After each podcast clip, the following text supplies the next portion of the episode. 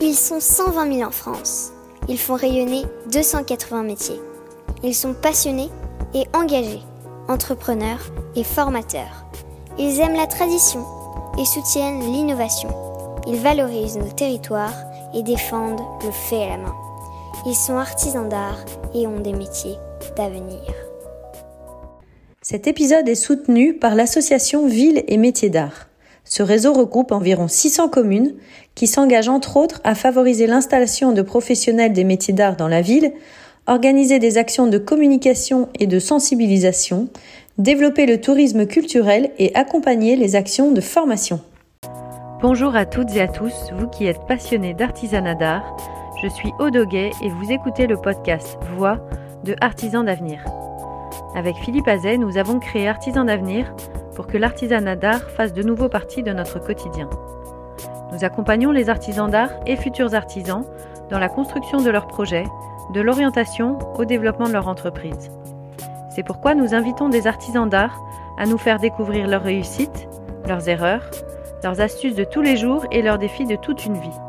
Un dialogue en toute transparence pour que l'aventure entrepreneuriale des uns puisse éclairer et inspirer celle des autres. Pour vous inscrire à nos événements ou pour suivre notre actualité, nos entretiens, nos témoignages écrits, nos ateliers de mentorat, abonnez-vous à nos pages Artisans d'avenir sur Instagram, Facebook et LinkedIn.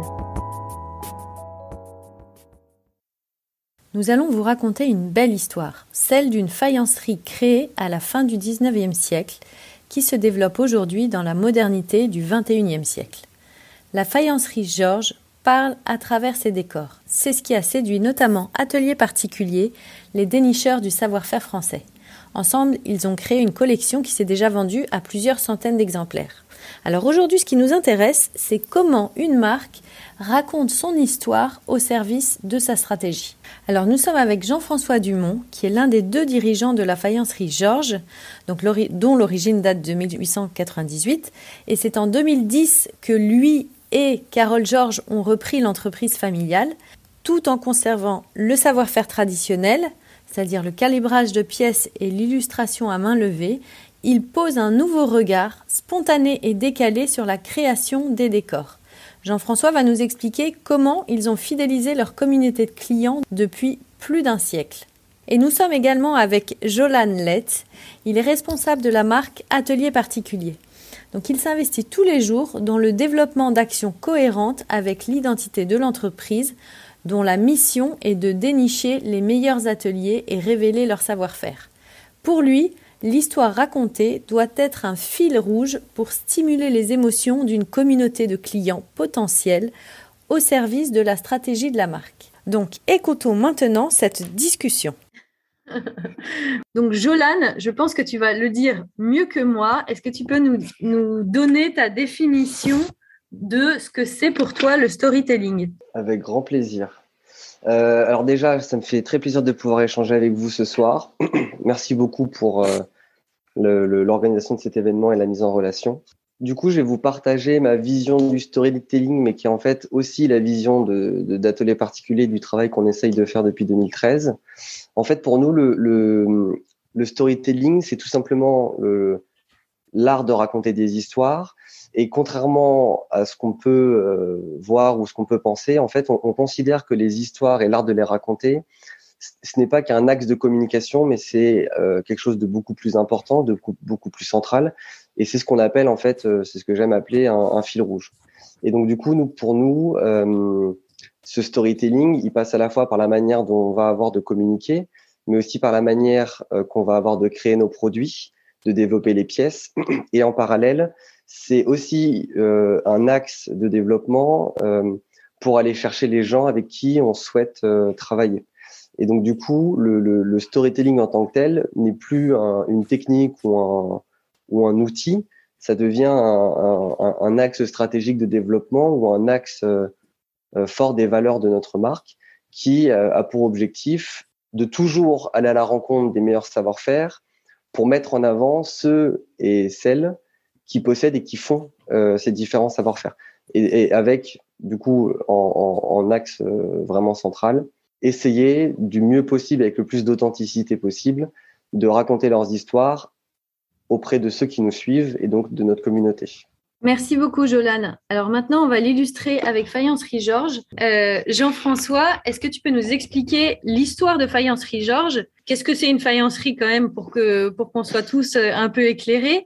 Et comment euh, l'histoire de la faïencerie a évolué et notamment quand vous avez réinventé les codes en 2010 quand vous êtes arrivé? Euh, bonjour à tous. Tout d'abord, merci également, euh, comme Jolan, de m'avoir invité à, à, à, causer un petit peu avec vous. C'est très plaisant sur un sujet qui nous passionne. Aude, euh, quelle est l'histoire de la faïencerie Georges? C'est ça la première question. Oui. Euh, c'est une histoire qu'il faut remonter déjà à quelle est l'histoire de la faïence de Nevers, si je peux me permettre, puisqu'on vient de là. Et euh, c'est une vieille histoire, je vais essayer d'être un peu rapide, mais euh, à une époque, il y avait des faïenceries un peu partout sur le, dans le royaume, on va dire. On considère que Nevers est le berceau de la, non pas de la faïence française, mais de, de l'industrie de faïence. C'est à Nevers que se sont installés les plus gros ateliers. Euh, et là, donc, on est aux alentours de 1590, hein, puisque le, les débuts, c'est 1580. Donc euh, très vite, euh, les potiers, euh, donc ce sont des potiers italiens qui nous ont amené l'art de la faïence à Nevers. Et très vite, la faïence a eu son heure de gloire, et notamment la faïence de Nevers, mais pas que, bien sûr. Il y avait des faïenceries un peu partout en France, et il en subsiste très peu, car on va dire la porcelaine a, a, mis un, un, frein, un frein, oui, un frein d'arrêt au, développement de la faïence, enfin dans les arts de la table du moins. Voilà, la faïence, pour reprendre un peu ce que c'est que, la faïence, la faïence est une céramique euh, à pâte tendre, enfin une céramique tendre, on dit. Hein. Euh, elle est donc euh, à ce titre assez fragile. Et dans les arts de la table, ma foi, elle a été quand même largement supplantée par la porcelaine. Mais la faïence a un gros atout, c'est le décor.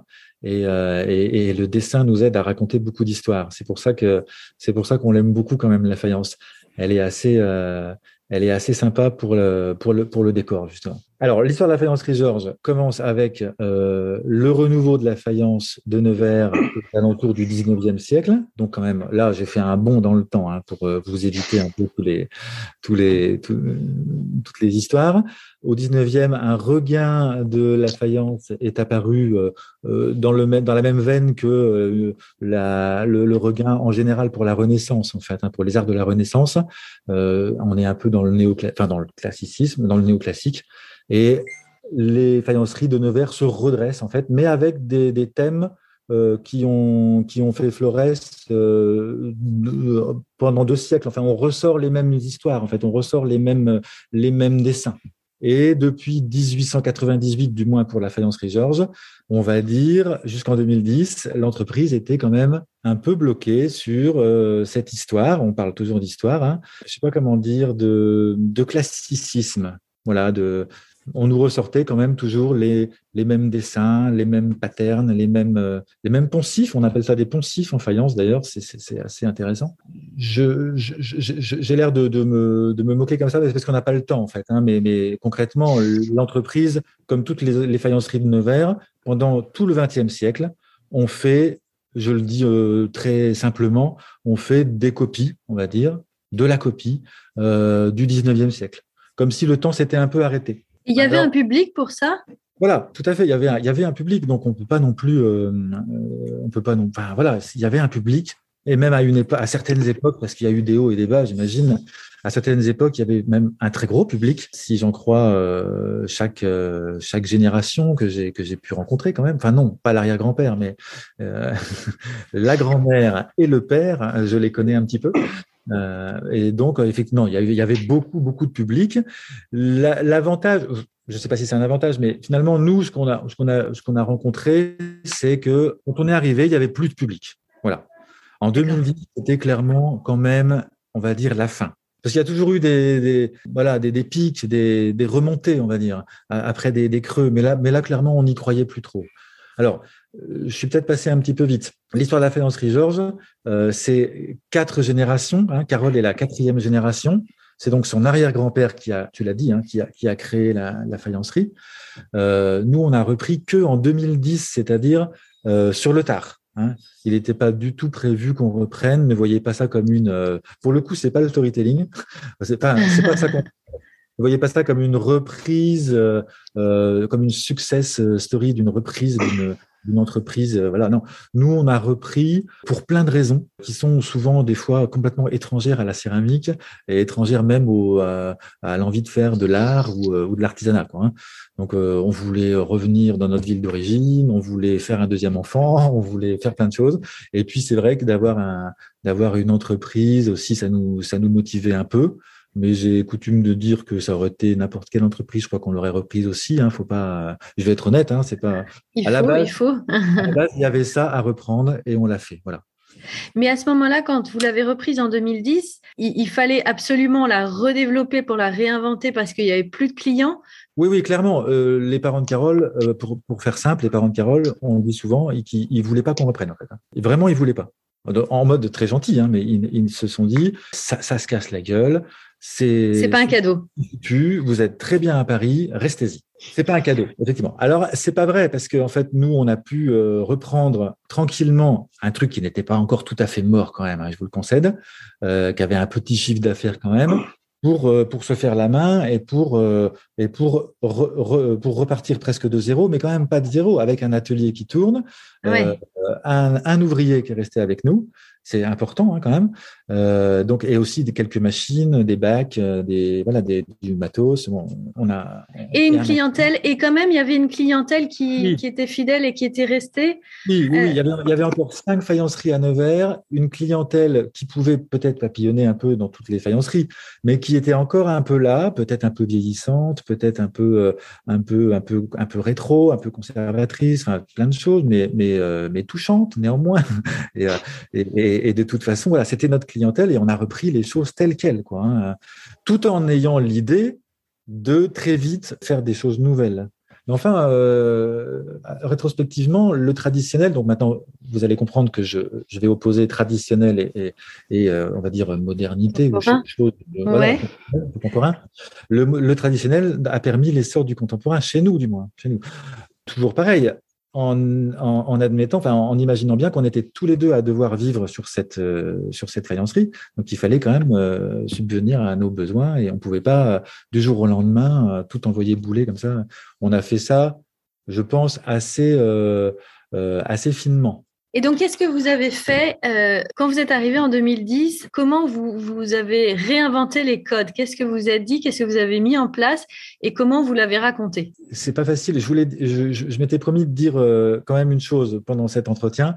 On, on va peut-être imaginer qu'il y avait une stratégie et des choses euh, mises en place et des choses réfléchies. Il y avait, en fait, en réalité, pas du tout. Hein. Il y avait rien de réfléchi. Il y avait aucune euh, stratégie. D'ailleurs, on ne pensait même pas qu'il en fallait une. Maintenant, avec le recul, effectivement, bien sûr, c'est mieux de se mettre une stratégie en place. Nous, l'idée, c'était effectivement de proposer des choses euh, différentes dans les visuels, toutes les options ont été prises avec mon beau-père. Euh, euh, on aurait pu, on, aurait pu tout de suite euh, faire des chromos. Enfin, je vous expliquerai ce que c'est tout à l'heure. Hein, mais du coup, laisser tomber le, le, pain main. on aurait pu tout de suite sous-traiter une grosse partie de la production, voire toute la production d'ailleurs. on aurait pu tout de suite acheter du biscuit, mais le décorer. on a mis tout sur la table en fait. Et, euh, et on s'est rendu compte quand même, et c'est peut-être la première histoire qu'on raconte finalement, euh, que les gens, on a fait, on a fait très vite. En fait, très vite, on s'est euh, inscrit à Atelier d'art de France. Je crois que c'est dans les premiers mois qu'on a qu'on a fait, et on a fait très vite des, on n'a pas fait des salons, mais on a fait très vite des petites formations et des choses comme ça. Et on s'est rendu compte que quand même les gens voulaient, les gens étaient assez friands de décor à la main, enfin de, de travail à la main et de décor à la main. Et comme on sait que euh, c'est très compliqué, on s'est dit notre histoire à nous, c'est le décor à la main. Voilà. Après tout, c'est la spécialité de Nevers. C'est le décor à la main sur émail cru, comme on dit. C'est pas facile, c'est au pinceau, c'est voilà. Il faut... et, euh, et on s'est dit ça, c'est le premier truc qu'on qu'on se promet de garder entre nous avec Carole. Hein, c'est une espèce de pacte qu'on a passé entre nous, et euh, on, on, garde ça. On fait le, le, le, décor à la main. Bon, maintenant c'est moins vrai. On a on a légèrement évolué là-dessus. On, on se permet un peu de chromo aussi. Enfin, je vous expliquerai peut-être plus tard. Mais mais c'est la première le premier axe. Il n'y avait pas de euh, il n'y avait pas de volonté de, euh, il n'y avait pas de gamme déjà de dessiner. Euh, il n'y avait pas de volonté de tout remplacer euh, d'un coup le, le, le, le, tradit par le, moderne. Non, il y avait l'envie de faire les choses une par une et, et, voilà comment on a commencé. Et quand vous êtes allé à la rencontre de vos clients la première fois que vous avez été sur les salons, vous aviez quand même proposé des illustrations. Comment vous avez testé et comment vous avez appris finalement de la part de vos potentiels clients Alors, c'est un peu, euh, avant toute chose, euh, on était très local. Hein. Donc, euh, il, faut il, faut se, il faut comprendre que dans un premier temps, on ne vendait que aux Neversois et on a tout de suite fait des pièces modernes que finalement pour les Neversois. Enfin, c'était pas une volonté de, c'est pas, pas de l'ostracisme, hein. mais c'est-à-dire qu'il n'y avait pas d'autre moyen de faire autrement en fait. Hein. Donc, on faisait le tradit et puis de temps en temps, on s'est dit tiens, ce serait marrant de mettre. On teste. Bah, par exemple, les, les, usines dans des assiettes, euh, enfin les usines, on a tous voulu mettre voilà des paysages industriels, beaucoup beaucoup de de, de, modernité, enfin de pas de modernité, d'industriel, de, d'architecture métallique et tout euh, comme paysage. Et on aimait bien hein, juste le rendu que ça faisait. C'était nous le, voilà, c'est nous on voulait faire ça en fait. Et du coup, alors à Nevers, ça a pu faire grincer quelques dents.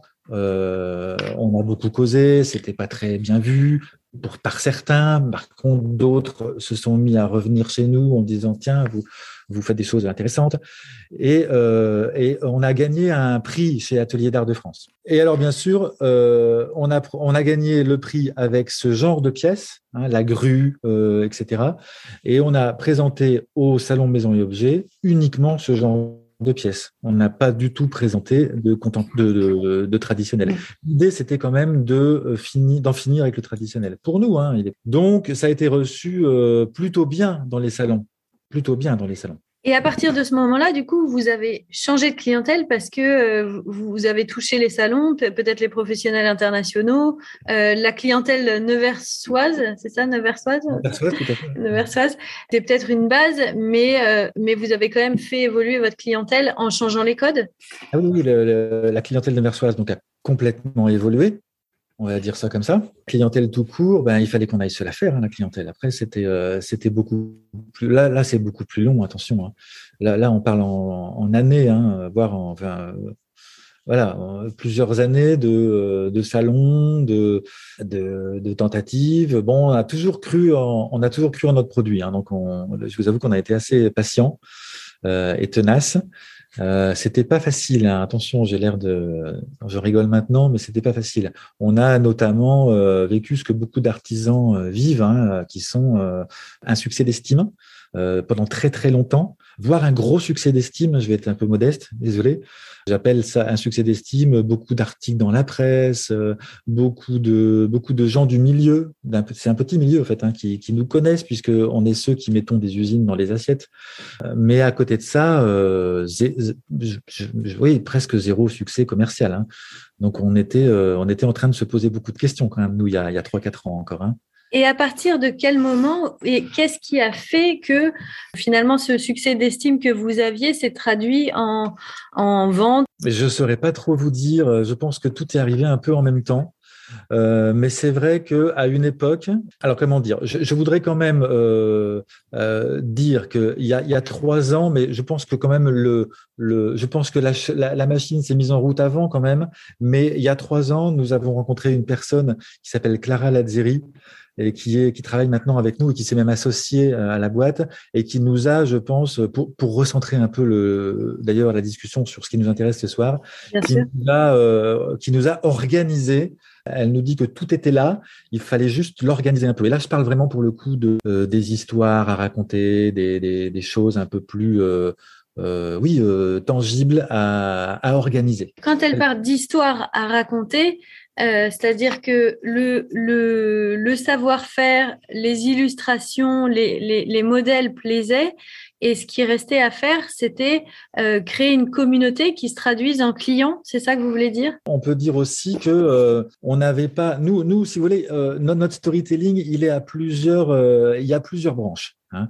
On va dire que la plus facile, c'est de raconter l'histoire de la faïence de Nevers un peu, euh, j'ai envie de dire, et du coup, on le fait de moins en moins, vous allez me dire, mais euh, à l'époque, on le faisait beaucoup. On racontait beaucoup d'où on venait, un peu comme un label, un peu comme une garantie. Hein, voilà. Mais on n'était pas très satisfait de ce storytelling. Je pense que c'est pas forcément pour nous, du moins, hein, première porte d'entrée la plus euh, la plus intéressante. Je pense que Clara nous a fait écrire, nous a plus qu'écrire, mais nous a fait prendre conscience que euh, on raconte, euh, on racontait des histoires que notre faïence, on aurait pu la faire euh, à, Paris ou à, ou, à je sais pas où d'ailleurs. On racontait en fait la même histoire en fait. Hein. C'est-à-dire que nos, nos objets eux-mêmes racontaient une histoire.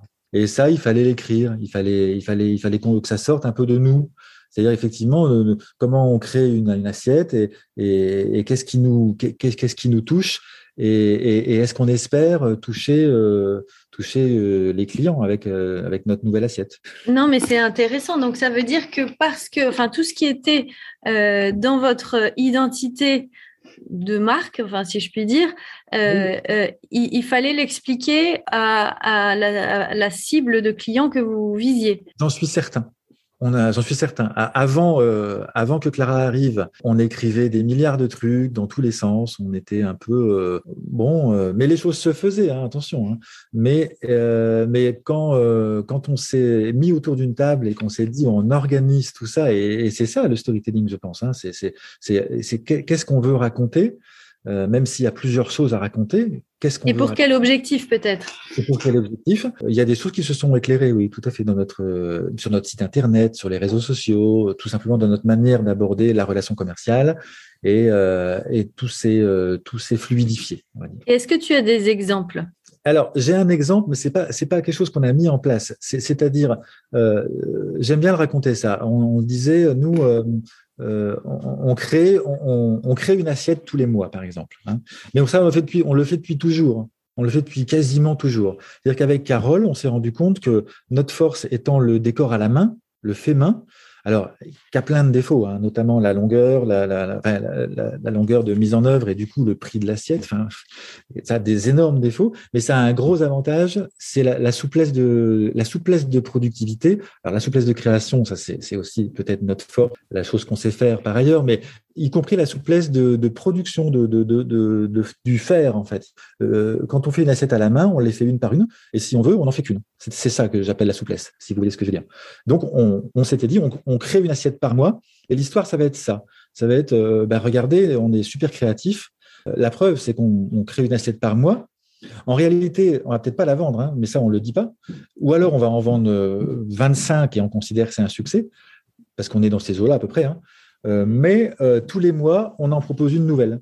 Et ça, pour reprendre le, la question, dont, pour reprendre la question que tu posais, mm-hmm. euh, Clara s'est précipitée dessus et l'a montré du doigt en nous disant mais vous voyez c'est ça votre force en fait mais nous on s'en rendait pas forcément compte en fait et en fait elle nous a dit on va on va vraiment le faire parce que en réalité on disait qu'on créait une assiette par mois mais on créait une assiette quand on avait envie et ça correspondait à peu près à tous les mois maximum tous les deux mois. Et elle, elle nous a dit, on va vraiment en faire une par mois, on va la sortir euh, telle date du mois, ça va être un rendez-vous, c'est génial en fait ces trucs. Et c'est un outil comme magnifique euh, c'est super euh, euh, vendeur, ça nous fait prendre la parole, comme elle dit. Ça nous et effectivement, on a trouvé ça. on a eu, on avait l'idée avant qu'elle vienne, mais la, mais la véritable idée, c'était de d'en faire un outil de communication, d'en faire un outil de communication et de nous faire prendre conscience à nous-mêmes que c'est peut-être beaucoup plus intéressant que que ce qu'on pensait. C'est ça que j'ai trouvé très fort. Et ça, c'était la meilleure, peut-être une, des meilleures choses qui nous est arrivée depuis. Voilà. Et le ton aussi, dans les communications que vous faites, c'est un ton qui est très proche de vos illustrations aussi. Est-ce que, est-ce que ça, ça a un impact? Ce ton, on l'a toujours eu euh, on l'a toujours eu, c'est-à-dire euh, quand je dis toujours, c'est-à-dire avant l'arrivée de Clara, il, a toujours été question de le garder. C'est parce qu'en fait, nous, euh, on a conscience d'être dans un monde. Alors, on, on, côtoie plusieurs, enfin, notre artisanat côtoie plusieurs mondes, on va dire. Mais si on se place du point de vue du monde des arts de la table, je le dis encore une fois sans offenser personne, j'espère, je trouve que c'est un monde un petit peu, un peu lourdeau. Pas comment dans, dans quel sens tu le dis?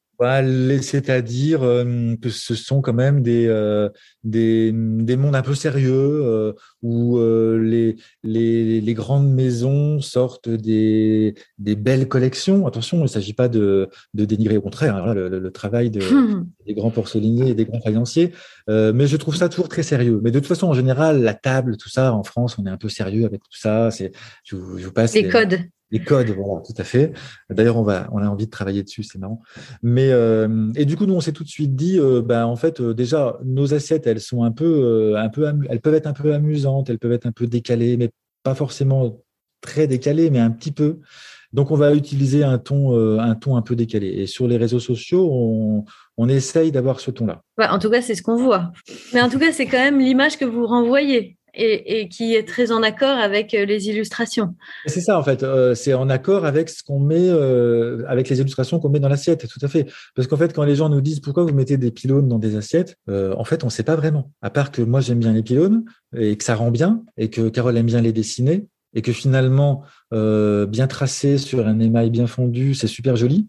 Je vous invite à regarder de, plus près. À part ça, j'ai envie de dire pourquoi pas? Tout est comme ça en fait. Et en fait, de plus en plus, on se rend compte que ce qu'on met dans euh, comme illustration dans les assiettes, c'est euh, des, c'est des images qui viennent de notre propre vie tout simplement notre vie qui est pas du tout euh, une vie euh, différente des autres en fait. Hein. On, se balade, on fait des on fait des photos avec notre iPhone et et, et on aime des choses et voilà. Et ce qu'on aime, on, et des fois il y a des choses qui nous font rire comme de rencontrer un, un curé sur un sur un skateboard et, et, on le met dans une assiette.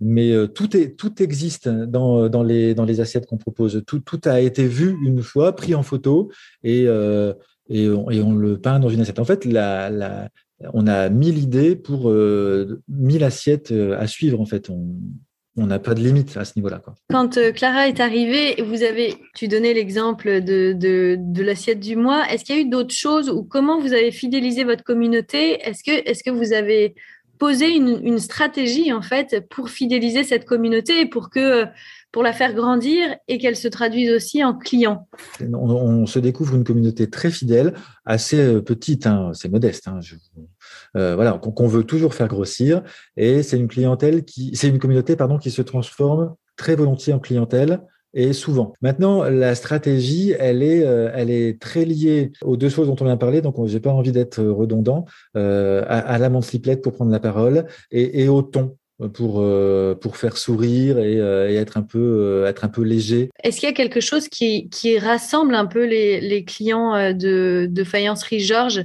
et qui fait que vous savez comment leur parler parce que vous les connaissez et ils ont quelque chose aussi en commun? Oui, j'espère que. Alors, moi, j'espère en tout cas, mais il me semble que c'est ça. Je, je pense qu'ils aiment le dessin. On a beaucoup réfléchi. Alors, je pense qu'ils aiment beaucoup de choses. Ils aiment euh, l'artisanat d'art, ils aiment euh, le, le, fait qu'on peigne à la main. Bien sûr, toutes les photos de, de Carole qui, peint à la main euh, sont likées, partagées beaucoup plus que les autres, beaucoup plus que les miennes. Euh, et, et, je pense que, mais avant toute chose, je pense qu'ils aiment le dessin. Et ça me rassure parce que c'est ça qu'on veut en fait. Donc ça, c'est parce que vous êtes allé à la rencontre de, de, de, vos clients et que vous avez identifié, décrypté un petit peu leurs attentes, que vous savez aussi peut-être mieux leur parler. On a fait un gros travail avec avec Carole et Clara hein, sur euh, sur sur tout ça. Hein. Ça nous a permis aussi de d'apprendre beaucoup sur nous finalement. Hein, de, on, peut réorienter notre production, on peut, on peut, on peut faire des, des, des, plus, des choses plus rapides et plus belles avec, euh, en connaissant mieux nos clients. C'est intéressant. Bah, écoute, merci beaucoup Jean-François pour euh, tout ce que tu nous as expliqué sur Faïencerie Georges. Jolane, je vais te laisser la parole. Pour rebondir un peu sur ce que, ce qu'a dit Jean-François, et en plus, euh, comme vous travaillez ensemble, tu, tu les connais bien, qu'est-ce qu'il faut retenir d'une histoire qu'on doit raconter sur, un, sur une marque, sur un atelier artisanal? Bah alors, Sur ce point-là, c'est un point qui est assez marrant, c'est quelque chose qui revient euh, de manière euh, très homogène, quelles que soient les typologies de savoir-faire. Pour reconstituer un petit peu, donc moi je travaille chez Atelier Particulier, et Atelier Particulier, c'est une entreprise qui euh, travaille avec euh, différentes euh, ateliers. Donc ça passe de, du petit atelier avec deux trois personnes jusqu'à une entreprise un peu plus mature et sur différentes typologies de savoir-faire. Donc à la fois l'art de la table et sur ça peut être du textile, euh, du travail de la laine, etc., etc. Et donc dans, dans, dans le cadre de ce de, de, ce projet, on a la chance de rencontrer d'aller à la rencontre de différentes personnes, différents artisans ou de dirigeants d'entreprise. Et c'est vrai que le, le, la thématique qui en ressort le plus, c'est la difficulté à hum, parler de soi ou à parler de, du savoir-faire. Et généralement, ou en tout cas dans 95% des cas, ce qui en ressort, euh, c'est une difficulté à prendre un peu de hauteur et à savoir, dans la multitude des choses qui sont réalisées, C'est-à-dire que quand on a un atelier ou quand on est soi-même artisan d'art et qu'on a pour objectif de faire le dessin, qu'on crée le produit, ensuite on essaie de le vendre, etc. On est tellement pris par différents sujets qu'on sait plus trop donner de la tête et donc il y a des grandes difficultés à, pour communiquer, à savoir de quelle thématique il faut plutôt parler et surtout en, au, regard de la communauté ou des gens avec qui, euh, enfin, qui composent la clientèle, savoir de, de, de quel est le bon sujet euh, à mettre en avant. Ça fait écho un petit peu à ce que Jean-François disait. Le storytelling, c'est l'art de raconter les histoires. Seulement, toutes les histoires n'ont pas le même, le même potentiel. Il y en a certaines qui vont permettre euh, uniquement ou principalement de mettre en avant la marque et donc c'est plutôt euh, d'un point de vue un petit peu notoriété ou de parler de, qui on est, de ce qu'on veut faire, etc. Il y en a d'autres qui ont des potentiels, un potentiel commercial beaucoup plus fort. Et donc en fait, le, ce qui est important, c'est d'arriver à savoir, selon le tempo ou selon la période, euh, de quel type d'histoire il faut, euh, quel type d'histoire il faut mettre en avant, quel type d'arguments ou de choses on doit raconter à notre audience, donc aux clients ou alors à, à d'autres personnes pour être sûr d'atteindre de, l'objectif. Qu'est-ce qui fait que euh, une histoire est bonne à raconter par rapport à une histoire qui l'est moins? Alors là, oui. Donc pour moi, il y a deux, deux clés de succès. La première, c'est l'unicité. Donc c'est pareil, un point que, que, que Jean-François mettait en avant tout à l'heure. En fait, il faut, toujours faire attention lorsqu'on décide de raconter quelque chose à ce que ça entre pas dans le domaine du commun. L'idée, c'est pas de raconter des choses pour raconter des choses, mais je suis intimement persuadé que quel que soit le sujet, on a tous la capacité d'en sortir une unicité, quelque chose d'un petit peu unique, euh, qui est propre à soi et qui permette, et en fait, qui, va permettre ensuite de diffuser le message avec beaucoup plus de force le, si on reprend l'exemple du savoir-faire faïencier, la faïencerie de Nevers, donc qui est euh, intimement liée à l'héritage et à l'histoire de faïencerie Georges, c'est quelque chose qui est propre à leur marque, mais qui est également propre à d'autres faïenciers de Nevers. Et donc du coup, lorsqu'on décide de le raconter, même si c'est une, bonne, euh, comment dire, une bonne euh, manière d'entrer dans l'univers de la marque, etc. Au final, pour un nouveau client ou pour une personne qui aura, qui découvrira très rapidement l'univers, ce ne sera qu'une histoire qui est racontée par Faïencerie Georges et par d'autres ateliers de faïence. Donc c'est l'unicité. Et ensuite, le second point, c'est le sujet de la passion. Euh, moi, c'est un sujet qui me tient beaucoup à cœur. Je trouve qu'il n'est pas assez mis en avant euh, dans, dans, dans, dans l'art du storytelling, mais même dans la communication de manière générale il n'y a pas de meilleur sujet, euh, il n'y a pas de, de, sujet plus intéressant à raconter que des sujets qui nous passionnent. Ça peut paraître un peu bête, mais ça permet de recentrer certaines fois entre deux thématiques, entre le sujet qui est vraiment passionné, passionnant pour la personne qui fait, et un sujet qui est un petit peu plus accessoire. Je prioriserai toujours le sujet euh, passion, parce que la passion, en fait, ça a un, un, une force euh, bah, en fait, se transmet. Et il y a une force qui n'existe pas ailleurs, c'est que ça permet d'agréger de, autour de nous des gens qui partagent ça. Et, et, et pour moi, le storytelling, et en tout cas, c'est comme ça qu'on l'a construit chez Atelier Particulier, c'est pour ça que je dis que c'est un fil rouge et que c'est pas une technique.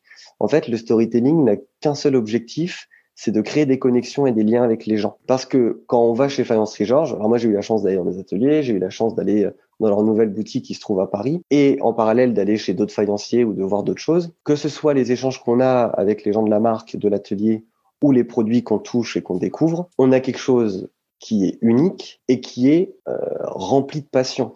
Et donc du coup, la connexion, le lien que j'ai créé avec la marque est mille fois plus fort qu'avec une marque un peu plus traditionnelle qui fait des choses très beaux, très belles, euh, ou euh, de qualité exceptionnelle, etc mais où ça va manquer un petit peu de, relations directes, d'authenticité, etc.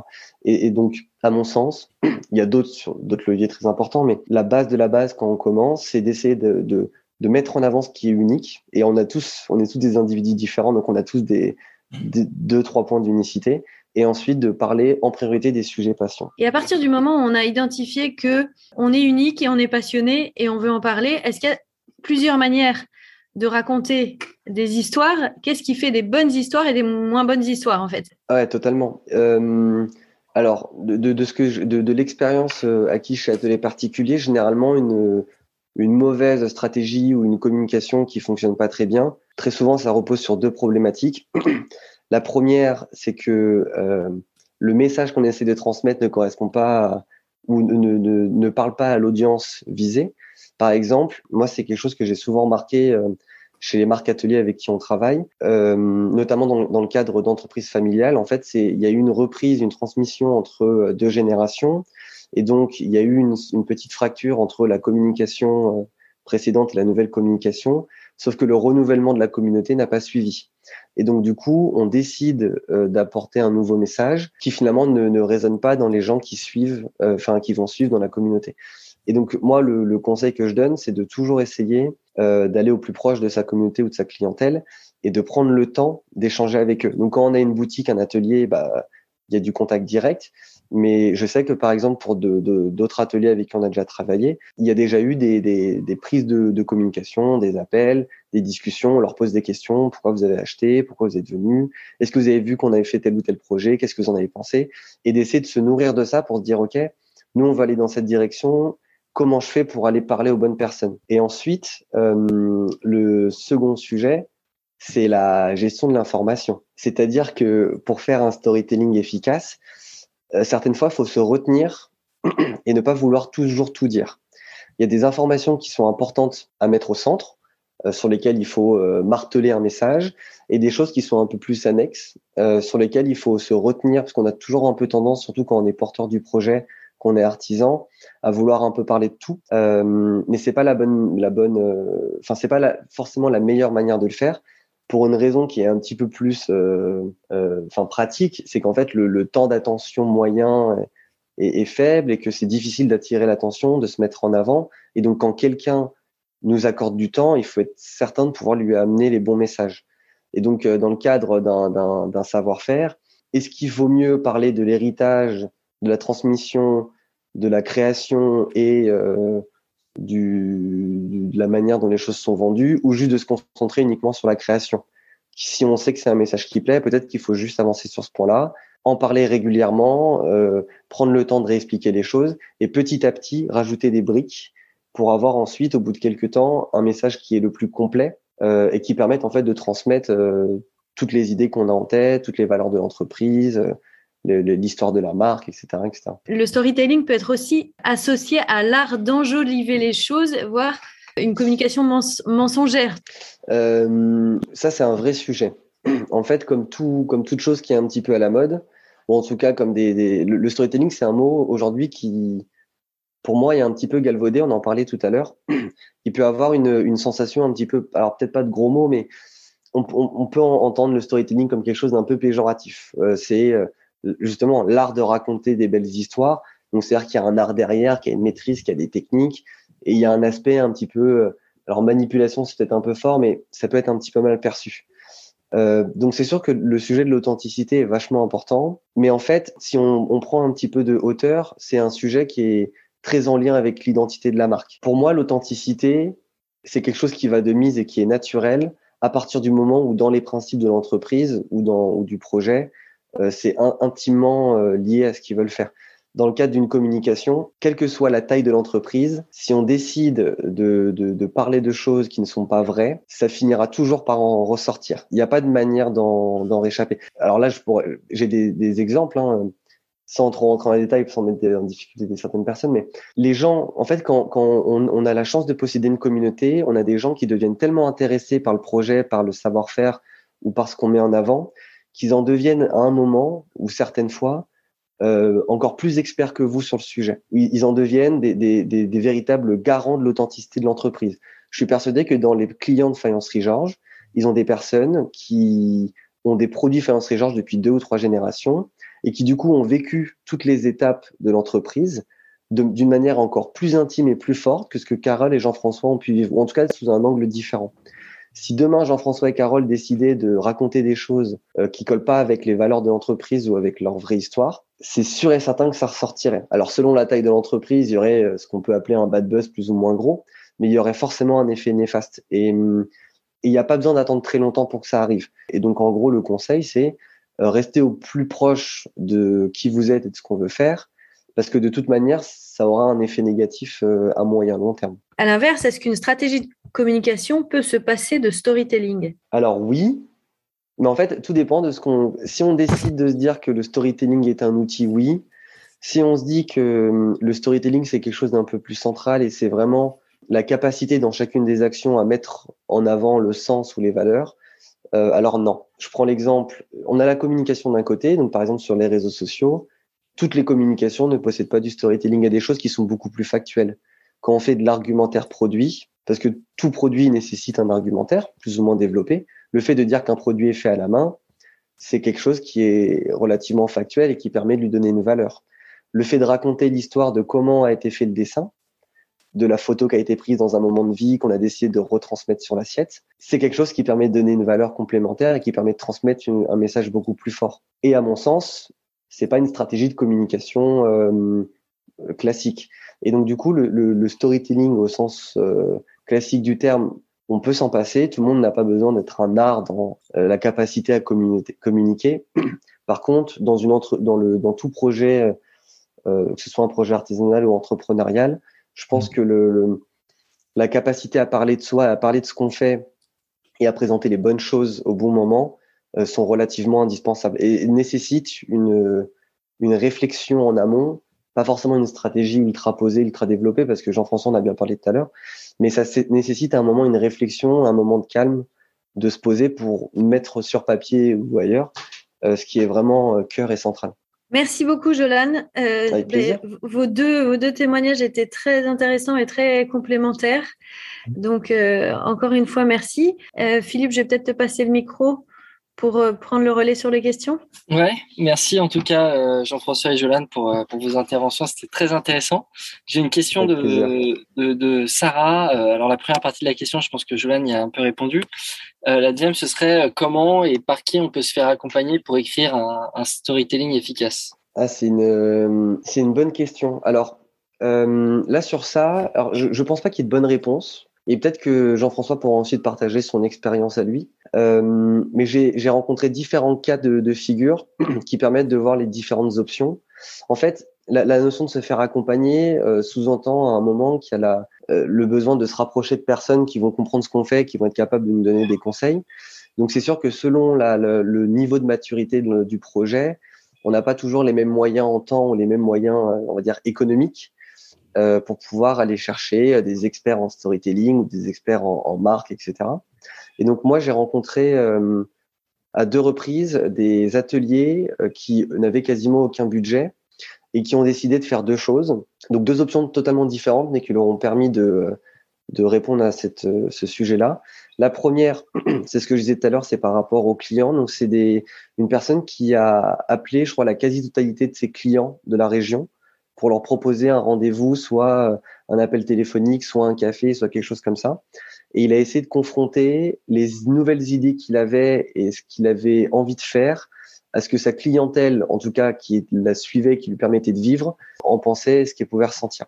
Et ça lui a permis ensuite, via une synthèse très bête et méchante qu'il va réaliser sur, sur Board, de faire une synthèse de se dire ok voici les, la direction dans laquelle je veux aller, les sujets sur lesquels ça va être facile parce que c'est facile de parler de, de, ces différents sujets parce qu'ils le perçoivent déjà et les sujets sur lesquels c'est plus compliqué sur lesquels il faut plus de temps et les la, la, le, la seconde idée que j'avais vue et que, que, j'avais trouvé très intéressante, c'est de se rapprocher des artisans ou des ouvriers qui travaillent dans l'atelier. Euh, souvent, on sous-estime l'importance et la compréhension que peuvent avoir les, les gens qui travaillent avec euh, avec nous, en tout cas dans notre écosystème, ça peut être aussi d'autres artisans avec qui on partage un atelier ou des choses comme ça.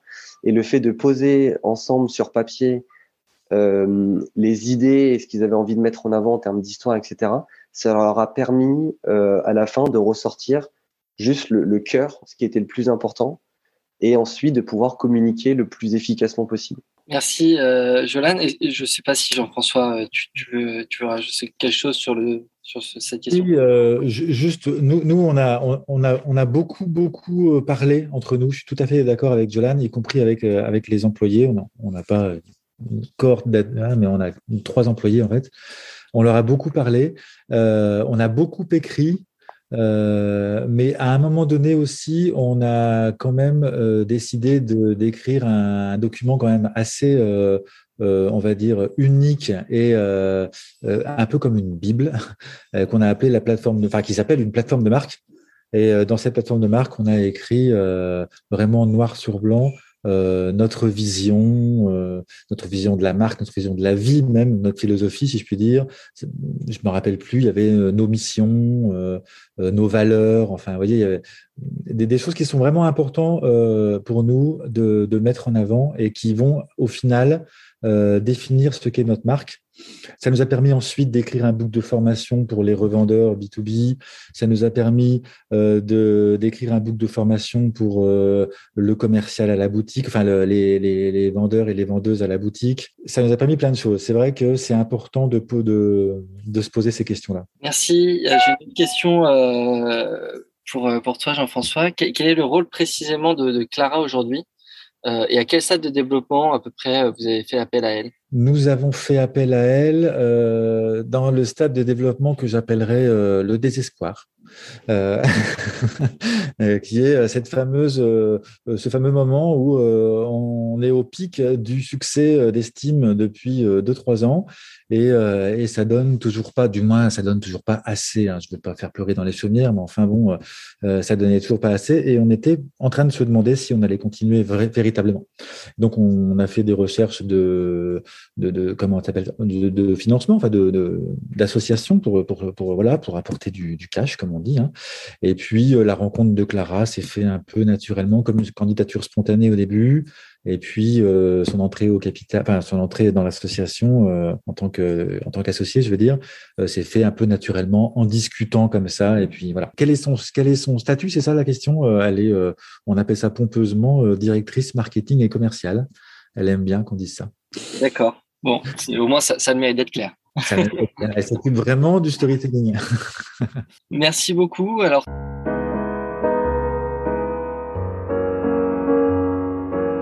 Et voilà, c'est terminé pour aujourd'hui. Nous espérons que vous avez passé un bon moment enrichissant.